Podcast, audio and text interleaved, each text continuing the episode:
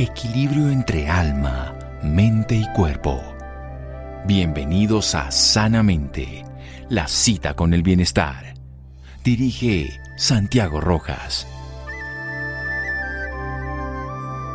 Si tus acciones inspiran a los demás a soñar, aprender y hacer más, eres un líder. John Quincy Adams.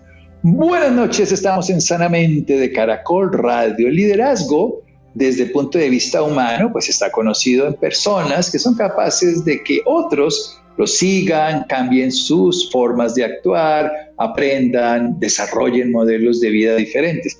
Pero hoy en día está apareciendo un liderazgo de la tecnología, una inteligencia artificial. Se dice de una manera simple que la inteligencia es la capacidad de resolver problemas, resolver problemas de todo tipo. La estamos usando pues para lo que estamos haciendo ahora, comunicarnos, para aprender, para conocer, para manejar el mundo.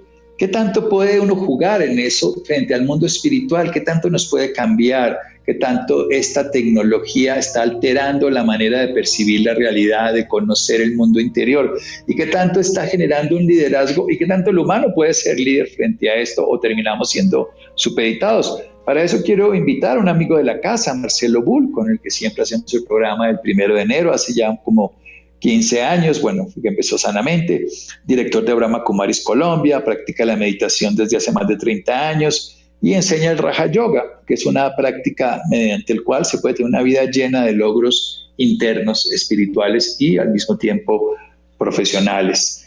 Mi querido Marcelo Bulk, buenas noches y gracias por acompañarnos. Hola, buenas noches Santiago, Isidro y a toda la gente ahí de Sanamente. Muchas gracias por la invitación, por estar de nuevo con ustedes. Bueno, mi querido Marcelo, ¿esto qué es, qué es más líder? ¿El ser humano ahorita o la inteligencia artificial? ¿Dónde vamos? eso, eso sí es una buena pregunta. Yo tengo seguro que es el ser humano, pero la inteligencia artificial está está ofreciendo unas alternativas interesantes ahí. Yo incluso, yo pedí a, una herramienta de inteligencia artificial que te hiciera una entrevista y me sugirió cinco preguntas aquí súper buenas para mostrar un poco cuál es el nivel de avance de ese tipo de, de herramientas, ¿ya? Pero desde luego, es una herramienta. O sea, no podemos depender de eso eh, liderazgo não deve ser algo ciego, uno debe entender lo que está pasando, comprender la realidad. Cuando uno mira a todos los antropólogos, incluso a los etólogos, antropología estudian el, desarrollo del ser humano, el hombre, la mujer, el ser humano. Y también los etólogos que estudian todo el comportamiento animal hablan que la diferenciación más importante entre el ser humano y las demás especies biológicas del planeta es el uso de herramientas de manera consciente. Sí, los animales pueden usar herramientas, palitos a veces, uno ve que los simios los usan con más complejidad, pero el ser humano ha creado herramientas y ha desarrollado herramientas. Esta herramienta terminará convirtiéndose en nuestro jefe, Marcelo. Eh, eh, no es imposible. Ya, o sea, uno ve el ejemplo de, bueno, las mascotas, ¿no? En muchos casos, eh, hoy mismo yo veía un señor que iba detrás de su perro, el perro feliz, caminando por la calle, el señor muy con la cara cerrada, amarrada, pero le tocaba caminar, o sea, realmente estaba ahí de servidor de su perrito. Entonces no es imposible que en algún momento, si no nos cuidamos, si no somos conscientes, ya si nos dejamos llevar por la rutina o por las cosas muy materiales y superficiales, es posible que sin querer, ahora mismo, una persona esté siendo dominada por su celular, por la televisión o por otros medios que hay ahí. Sí, eso depende entonces si es una herramienta útil. Ustedes en la India, que Marcelo va mucho a la India, ahora se va a ir precisamente la semana entrante nuevamente, dicen una frase muy característica, que la mente, desde una perspectiva, es una fiel seguidora o una ama tirana, dicho de diferentes maneras. Pues parece que con inteligencia artificial podría ser lo mismo. Por eso vamos a hacer un pequeño corte y ver cuál es la entrevista que acaba de decir Marcelo y hablar un poquito de liderazgo a propósito de un taller que tiene pasado mañana al respecto. Seguimos en un momento aquí en Sanamente de Caracol Radio. Síganos escuchando por salud. Ya regresamos a Sanamente. Bienestar en Caracol Radio. Seguimos en Sanamente. Seguimos en Sanamente de Caracol Radio con el director de Abraham Kumaris Colombia, que practica la meditación hace más de 30 años, que sigue el Raja Yoga, que enseña, que practica, un ser humano que nos ha acompañado muchos años aquí en Sanamente Caracol Radio, que siempre tiene algo valioso que aportar y quiere hacer una entrevista. ¿Cómo es este cuento? Una entrevista por el, chat EPT. ¿Cómo es esto? Cinco preguntas capciosas. Exactamente. Bueno, eh, lo que le pregunté al chat GPT fue lo siguiente. ¿Qué le preguntarías al doctor Santiago Rojas, un médico muy importante, muy espiritual, si pudieras hablar con él? Entonces, eh, la inteligencia artificial se excusó diciendo que ella no tiene preferencias personales, etc., pero hizo cinco preguntas. Y es interesante para ver cómo esa herramienta nos ve, ya de alguna forma, nos percibe. Ya. La primera pregunta es, ¿cómo combinas tu práctica médica con las creencias espirituales en tu trabajo diario? Esa es la pregunta de la inteligencia artificial para Santiago. A ver, ¿qué dices? pero yo creo que la entrevista se la hacía yo a Marcelo, pero ahora veo que Marcelo se la hace al chat y el chat se la hace a Santiago. Pero bueno, aprovechemos este momento para desarrollar la idea. Yo sí creo de una manera muy simple que somos seres espirituales, como diría Taylor Charlán, viviendo una experiencia mundana. Entonces, la salud es la vida sucediendo bien en todos los aspectos espirituales, sociales, biológicos, relacionales, psicológicos. Entonces, la espiritualidad y la expresión de la salud en cualquiera de sus historias van de la mano. Ok, la segunda pregunta es, ¿y cómo crees tú que la espiritualidad puede ser integrada en el tratamiento de los pacientes? Bueno, ya hay muchos estudios que lo demuestran. La Universidad de Harvard, la Universidad de California, eh, ha hecho incluso Stanford, todas estas universidades han visto que las prácticas espirituales hacen que las personas tengan menos ideas suicidas, menos autodestrucción, mayor compromiso al tratamiento, mejor calidad de vida, mayor predisposición a cambiar sus hábitos. O sea, involucrar valores espirituales que le dan un sentido de vida trascendente hace que vivamos mejor y nos comportemos mejor frente al tratamiento y frente a las posibilidades de éxito. Ya está eh, educado, ya está, digamos, evaluado y lo que hay que hacer es educar a las personas a que se comprometan desde el aspecto espiritual a integrar eso a la salud y a su vida. Bueno, la tercera pregunta que ella me dio es increíble. ¿Cómo ves el papel de la prevención y de la promoción de la salud en la práctica médica actual? Yo creo que ahí sí hay un gran bache. Básicamente la medicina la define la, la misma institución, la define como la prevención y la promoción en salud. Es el arte y la ciencia de prevenir y promover, prevenir enfermedades y promover la salud y de curar los trastornos y de paliarlos cuando no se pueden curar. Pero si uno lo mira, la medicina está muy enfocada en el tratamiento la industria farmacéutica, los protocolos científicos están basados sobre todo en tratar. Pero lo que mejoraría sería la prevención y es donde menos campañas y menos compromiso. Hay una cosa que para mí es el error más grande en el sistema de salud y en cualquier eh, país ocurre lo mismo, es que no hay una corresponsabilidad. La responsabilidad tiene que ser no solo del sistema y el tratamiento y del oncólogo, el clínico, el clínico, el que sea, sino del paciente que es el más interesado en su salud y eso se llama prevención. Hoy sabemos, y aquí voy a dar una cifra muy importante, que con prevención y promoción en salud tendríamos un 60% más posibilidades de éxito en cualquier tipo de enfermedad, llámese como se llame. Y creo que nosotros estamos muy lejos de lograrlo. Entonces, ¿cuánto influye una cantidad? ¿Cómo estamos muy lejos de lograr una prevención eficiente? Por ejemplo, Mil millones de personas en el mundo consumen tabaco de alguna manera, ya sea por vapeadores o por cigarrillo directamente de combustión. Eso es pésima prevención y promoción en salud porque se relaciona con 30 tipos de enfermedades. Entonces ya entrada un séptimo de la población está así. Tenemos hábitos muy malos en cuanto a nutrición. 60-70% de la población come comida ultraprocesada todo el tiempo. 80% de las personas no tienen un programa de entrenamiento de actividad física. O sea que la prevención estamos muy mal. Sería útil, pero no existe. Bueno, ¿y cómo abordas el aspecto emocional y espiritual de la enfermedad en tus pacientes? Creo que sería imposible desconocer un paciente de lo que le está ocurriendo. Yo siempre creo que hay una triada que es absolutamente esencial. Una es el proyecto personal, otro es el apoyo y otro es el tratamiento. Y el proyecto personal es cómo el paciente vive sus emociones y cómo enfrenta lo que le está afectando. Es tan importante eso como el tratamiento, por supuesto, y como el apoyo que pueda recibir afectivo. Por ejemplo, en el caso de un niño sin su madre no es lo mismo, en el caso de un adulto mayor es esencial. Entonces, yo creo que sin un apoyo emocional por parte del terapeuta, de la familia y del entorno, un paciente no tiene suficiente para salir adelante. Puede transitoriamente mejorar sus síntomas, pero en el COVID lo vimos. Uno de los grandes problemas del COVID fue la el aislamiento social que se hizo, la falta de presencia de grupo familiar y de apoyo que llevó a que muchas personas en soledad, por ejemplo los ancianatos, en los geriátricos, murieran más fácilmente que en otros tipos de enfermedades donde cuentan con un apoyo más cercano. Y el apoyo emocional, la parte emocional, depende de cómo nos tomemos la vida y cómo usamos esa fuerza interior que tenemos. La emoción es un impulso para actuar. Así que creo que un punto esencial, pero no está funcionando y yo sí lo evalúo y siempre lo trabajo. Bueno, y la última pregunta de la, de la inteligencia artificial para ti es, ¿cómo crees que la tecnología y la ciencia afectan tu enfoque en la práctica médica? Totalmente. Hoy en día tenemos unos diagnósticos que hace 40, 30, 20 años no tendríamos. Entonces la tecnología ya nos hace enfocarnos. También tenemos unas estrategias terapéuticas distintas, tenemos una inmediatez.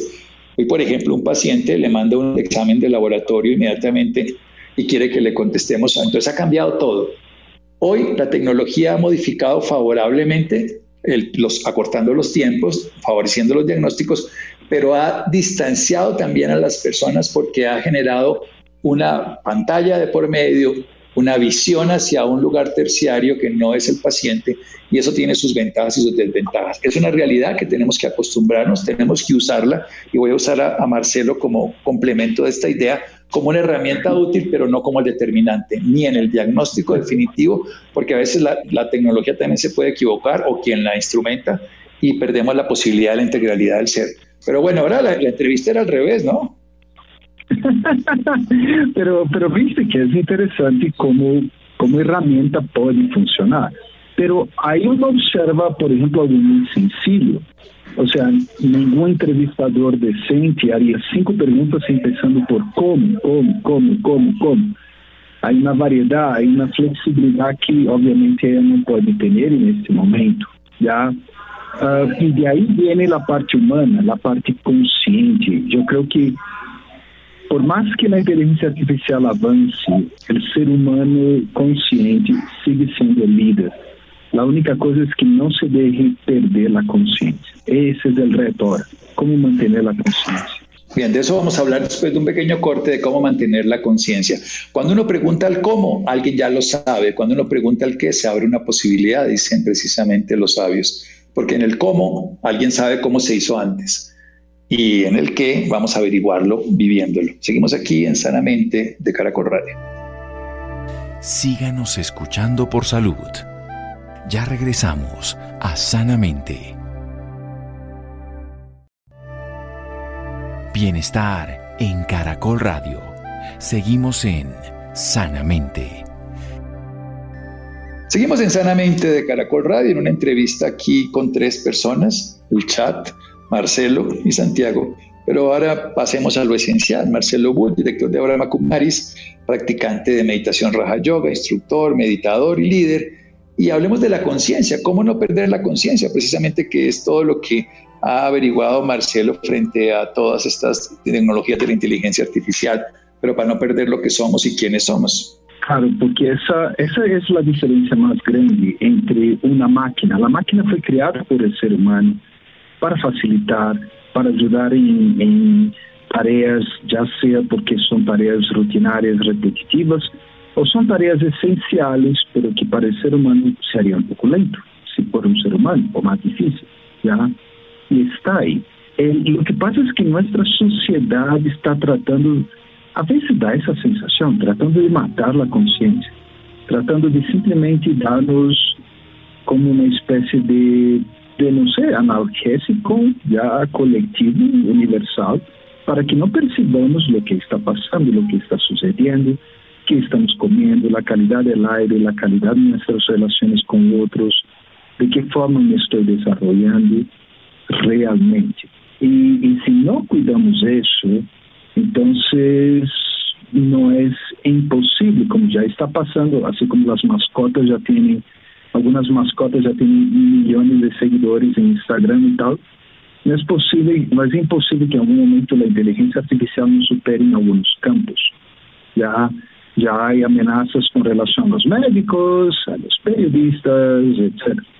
Então, sim, é importante conscientizarmos mais, trabalhar nisso, sabe, despertar essa consciência que está aí e é o que nos hace diferentes, distintos. La inteligencia artificial nos da respuestas, pero la conciencia nos da sentido. Entonces nos da autonomía y nos da algo fundamental que la inteligencia artificial tendría que utilizar, que es nuestra conciencia para disfrutar, porque somos nosotros los que podemos disfrutar, conocer, comprender, experimentar y no perderlo. Quiero ir un poquito al tema del liderazgo. Usted va a hablar del liderazgo en dos días, enseña muy bien, pero ¿cómo, la relación del líder con la inteligencia artificial y con la conciencia? Hagamos ese triángulo que yo creo que en este momento de la vida está. Está el darse cuenta, está la capacidad de ejercer acción sobre los demás y están las herramientas. ¿Cómo lo pondría usted ese triángulo? Bueno, mira, en primer lugar, el líder con la conciencia, o sea, la conciencia de que yo soy líder, y particularmente líder de mí mismo. ¿ya? Eso va a ayudar a que yo no não culpe a los demás por as coisas que estão passando, não busque dar excusas, senão que eu tome conta, esta é minha vida, esta é minha realidade, deixa-me vivê-la, deixa-me trabalhá-la, talvez eu haja tomado malas decisões, talvez as decisões não foram o que eram, o que devia haver sido, mas é minha vida, eu sou o líder. E essa é a consciência que vai despertar esse liderazgo que vemos que está faltando no mundo geral e por isso cometemos tantos errores como coletivo e individualmente.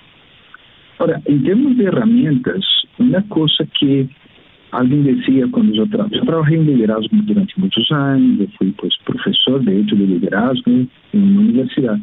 Um, e uma das coisas que recordo que alguém me dizia nessa época era de que um líder não é um mecânico, o líder não depende das ferramentas. As ferramentas existem para ajudar. Estamos em um mundo super difícil e super complexo. Já o ser um líder, já seja o líder de uma nação ou um líder de uma família, as ferramentas podem ajudar muito a programar-se, a ver o que posso fazer, como posso fazer, a melhorar o liderazgo.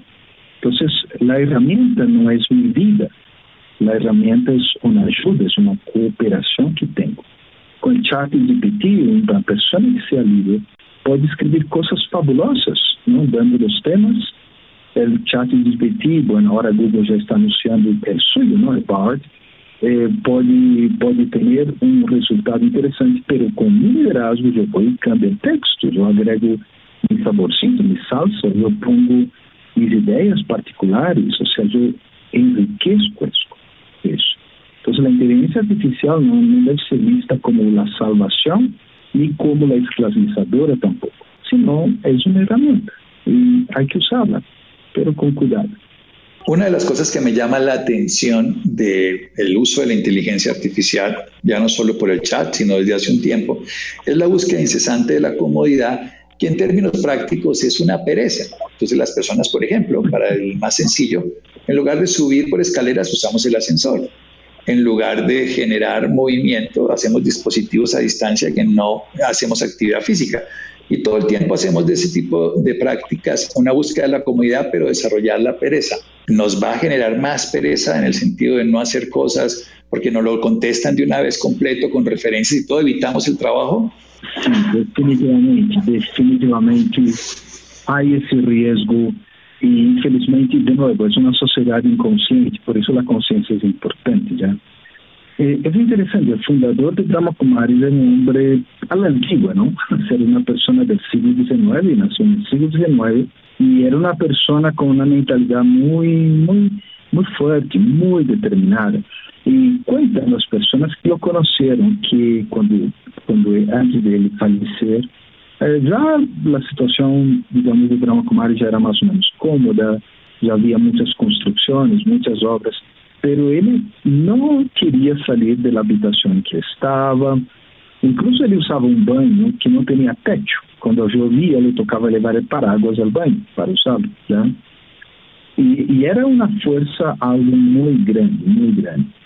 Pero ese tipo de realidad ya es un poco más difícil en el mundo de hoy encontrar, ¿ya?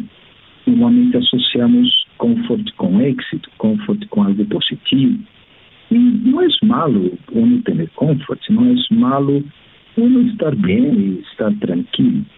Pero uno debe ver con conciencia qué aspectos de mi confort están quitando mi salud, mi salud mental, están quitando de pronto la posibilidad mía de ser más creativo, de buscar cosas mucho más interesantes. Esa parte tal vez sea una buena, tal vez una buena reflexión colectiva ahora que está naciendo la inteligencia artificial para el público, pues ya existe hace muchos, muchos años. Pero digamos, ahora que está fácil y, y ChatGPT logró la misma cantidad de, de seguidores que Instagram, solo que en cinco días lo que Instagram demoró meses para llegar. ¿ya? Eh, entonces es más ahí, está la mano. Pero si yo voy a hacer un trabajo para la escuela, por ejemplo, claro, yo puedo hacer hacer trampa y usarlo para que ese chat, chat GPT encuentre todo lo que necesito, ¿ya? Pero entonces, ¿qué tipo de profesional seré yo? ¿ya? Se imagina si tú eres un paciente de un médico que hizo trampa en la universidad, o sea, ¿cómo te sentirías? ¿ya? O si tú eres un cliente de un abogado que hizo trampa en la universidad, ¿cómo te sentirías? Entonces hay, que tomar cuidado, por eso la reflexión es importante. Usemos las herramientas, no dejemos que las herramientas nos usen. Usemos las herramientas, no dejemos que las herramientas nos usen, es una reflexión válida y práctica. Metámonos un poquito más por el tema del liderazgo y la vida espiritual, porque usted lo acaba de decir en los valores, y yo soy un tramposo pues obviamente en la universidad con lo que sea, con el chat o con lo que quiera, porque cualquier tecnología se puede usar para eso. Pero pasemos precisamente al mundo espiritual, cómo construir un líder que mantenga esos valores, esa conciencia espiritual, cómo estar accediendo a un mundo invisible y transformador y aplicarlo en un mundo cotidiano el que todos vivimos. Un líder desde la espiritualidad se construye con enfoque en tres cosas la primera es quién realmente soy yo. O sea, yo solo puedo ser líder de otros si primero soy líder de mí mismo, de mí misma. Y tengo que reconocer eso. ¿Quién soy yo? ¿Quién es ese ser increíble, maravilloso que está haciendo tantas cosas? ¿Quién soy yo? Segundo, eh, todo, todo camino espiritual, no importa que sea, tiene una fuente superior. Puede ser Dios, puede ser el universo, lo que sea. Pero ¿Cómo me conecto con esa fuente? ¿Sabe? O sea, eso es súper importante porque el líder espiritual es en realidad un instrumento que deja que la energía superior pase por, por él. ¿ya? Esa es una idea que Dalai Lama tenía muy fuerte, ¿ya? de que él era como un instrumento de toda esa energía del Buda, ya que pasaba por él. ¿ya?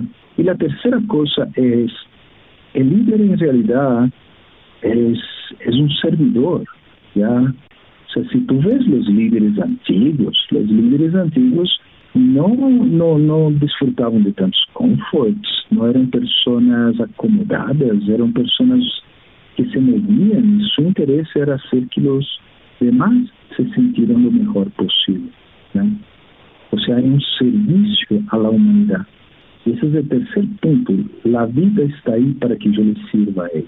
Entonces, ¿Qué puedo hacer para los demás, para la naturaleza, para el todo?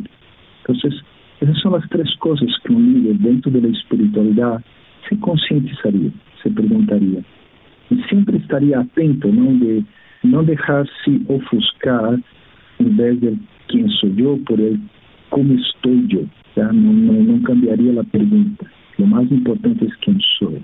Nunca perdería de enfoque que yo soy un instrumento y por último, nunca perdería el enfoque de que estoy para servir, solamente para servir. ¿Quién soy? Un instrumento. ¿Para qué estoy?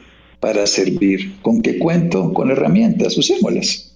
Eso sería la forma de, de resumir esta, esta conversación. ¿Quién soy? Un instrumento, un instrumento de la vida que me permite obviamente vivir y al mismo tiempo una posibilidad maravillosa de experimentarla conscientemente con herramientas. ¿Cuándo es que va a enseñar esto? ¿Cómo, es la historia, Marcelo, del taller de, liderazgo? Tenemos una conferencia el jueves pasado mañana, 9 de febrero, a las 2 de la tarde, de una hora. Es una conferencia en la Biblioteca Julio Mario Santo Domingo. Entonces, para la gente que vive en la región o trabaja en la región, pues son bienvenidos ya a las 2 de la tarde para conversar sobre autogestión y liderazgo para el nuevo año. Ya queremos brindar esa energía tan positiva en un mundo que, como nunca antes, necesita de líderes. Ya.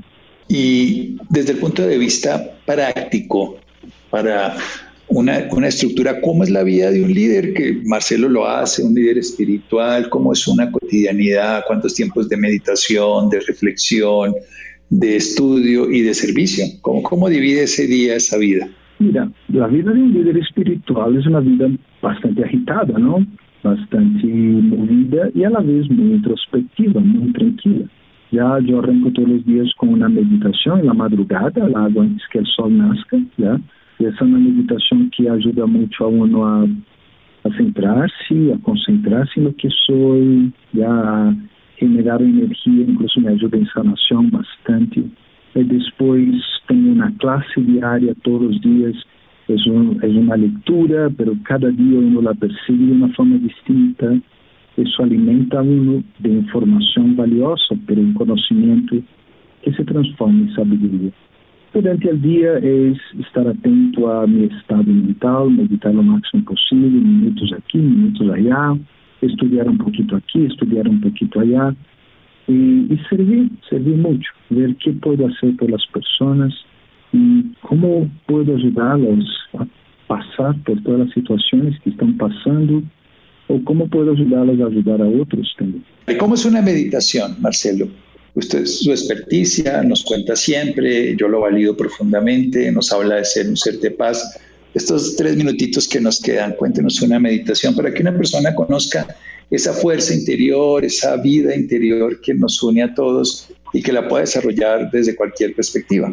Lo primero es que uno se quede quieto en algún lugar, eh, suelte lo que estás haciendo, Simplesmente se relaxe no mente e experimente, experimente que a mente se relaxe contigo, que os pensamentos que ficam tu mente, que às vezes são como tormentas, se calmem, se tranquilizem e pensa em algo, uma, uma qualidade que podes trabalhar. Por exemplo, eu sou um ser de paz. Então, experimenta essa paz, não importa onde estés, não importa em que estés, pero soltando todo ao redor e quedando quieto, experimenta paz, solamente paz. Deja que essa paz fluya de tu ser, a tu corpo, a tu alrededor, a las pessoas que conoces. Solamente paz. E haz isso várias vezes durante o dia, tá? quando puedes. Já podes pôr uma alarma para fazê-lo a cada hora, ou podes simplesmente cada rato, como é o caso, cada vez que um paciente se vai, tu vas, antes de ir a outro paciente, podes parar e pensar, eu sou um ser de paz, e sentir isso, experimentar isso, que isso fluya por el ser. Muy bien, yo soy un ser de paz. es una frase que no solamente hay que decirla, sino sentirla. Yo soy un ser de salud, de amor, de lo que sea, porque tenemos que recordar que estamos viviendo en cada instante y que tenemos muchas memorias que nos van a llevar a tener patrones compulsivos, pero que podemos transformarlo. Liderazgo, liderazgo con una visión espiritual, liderazgo con una toma de conciencia, liderazgo además utilizando las herramientas. Un líder debe saber quién es, y reconocer que es un instrumento para servir y que tiene herramientas como la inteligencia artificial nos ha contado. Marcelo, entonces, si los interesados quieren ir, ¿qué tendrían que hacer nuevamente? ¿Cómo se inscriben o cómo hacen al Julio Mero Santo Domingo el jueves pasado mañana a las 2 de la tarde? Claro, es, gratuito, obviamente, ¿no? Entonces, simplemente pueden llegar allá, es el Salón Múltiple B de, de Brasil, pues, de Bogotá, de la Biblioteca Mário Santo Domingo, los que não têm a direção clara, es calle 170, número 6751, já, e simplesmente podem aparecer allá de 2 a 3 da tarde, este jueves, em 9 de fevereiro. Jueves 9 de febrero, 2 de la tarde, Julio Mario Santo Domingo, entrada libre. Marcelo, un abrazo y muchas gracias. Un abrazo, nos vemos a mi regreso entonces. Chao, chao. Nos hablamos al regreso, seguimos aquí en Sanamente en un momento. Síganos escuchando por salud. Ya regresamos a Sanamente. Bienestar en Caracol Radio. Seguimos en Sanamente. Seguimos en Sanamente de Caracol Radio. Si quieren conocer y aprender de Marcelo, este jueves 2 de la tarde, pasado mañana, en el Julio Mario Santo Domingo, en la 170. Y lo que es interesante, pueden asistir y es gratuito. Cambiando de tema, ¿cómo cuidarnos cuando teletrabajamos? Esto es una nota importante porque cada vez va a haber más teletrabajo, cosa que es maravillosa, pero que no perdamos el bienestar, las capacidades, en fin. Isidro, buenas noches. Muy buenas noches para todos nuestros oyentes y para el doctor Santiago. Hoy hemos decidido hablar de un tema muy importante y es cómo cuidar nuestra salud en la oficina, en el trabajo, cómo evitar enfermedades importantes como tendinitis, enfermedades que pueden ser derivadas por pasar mucho tiempo sentados y no contar con una buena silla. Por eso hemos decidido invitar al doctor Jorge Arturo Díaz. Él es médico fisiatra, también es docente universitario de la Universidad Nacional y es un médico adscrito a Colsanitas. Doctor Jorge Arturo, muy buenas noches, gracias por estar con nosotros. Isidro, buenas noches, Muchas, muchísimas gracias por la invitación y aquí a la orden. Doctor, empecemos por decir cómo cuidar nuestra salud desde casa o desde la oficina. ¿Qué tan importante es a veces parar o qué tan importante es estar escuchando lo que nuestro cuerpo dice? Sí, bien, bien, bien importante lo que lo que apunta usted. Digamos, eh, lo fundamental para cualquier persona, independientemente pues de que sea un trabajador o no, es procurar mantener hábitos de vida saludables. Y, en cuanto a lo que nos ocupa, eh, que son pues los dolores crónicos, los estos desórdenes de dolor musculoesquelético que, usted mencionaba, es supremamente importante el ejercicio, mantener los músculos tonificados, estar acondicionado físicamente, ¿cierto? Obviamente el control del peso también es fundamental porque pues en la medida en que en que sometamos a nuestro cuerpo a, a sobrellevar un mayor peso del que o para el que está preparado, pues seguramente van a aparecer primero estos cuadros dolorosos que, que usted mencionaba al comienzo. ¿Qué tan importantes son las pausas activas, doctor, para prevenir esta enfermedad? Porque, o estas enfermedades mejor, porque a veces tenemos esa sensación que de parar en el trabajo nos hace no ser productivos, ¿no? Que yo debería sentarme y no pararme nunca ni ir al baño porque eso es lo que significa ser productivos y eso qué tan dañino puede ser para el cuerpo.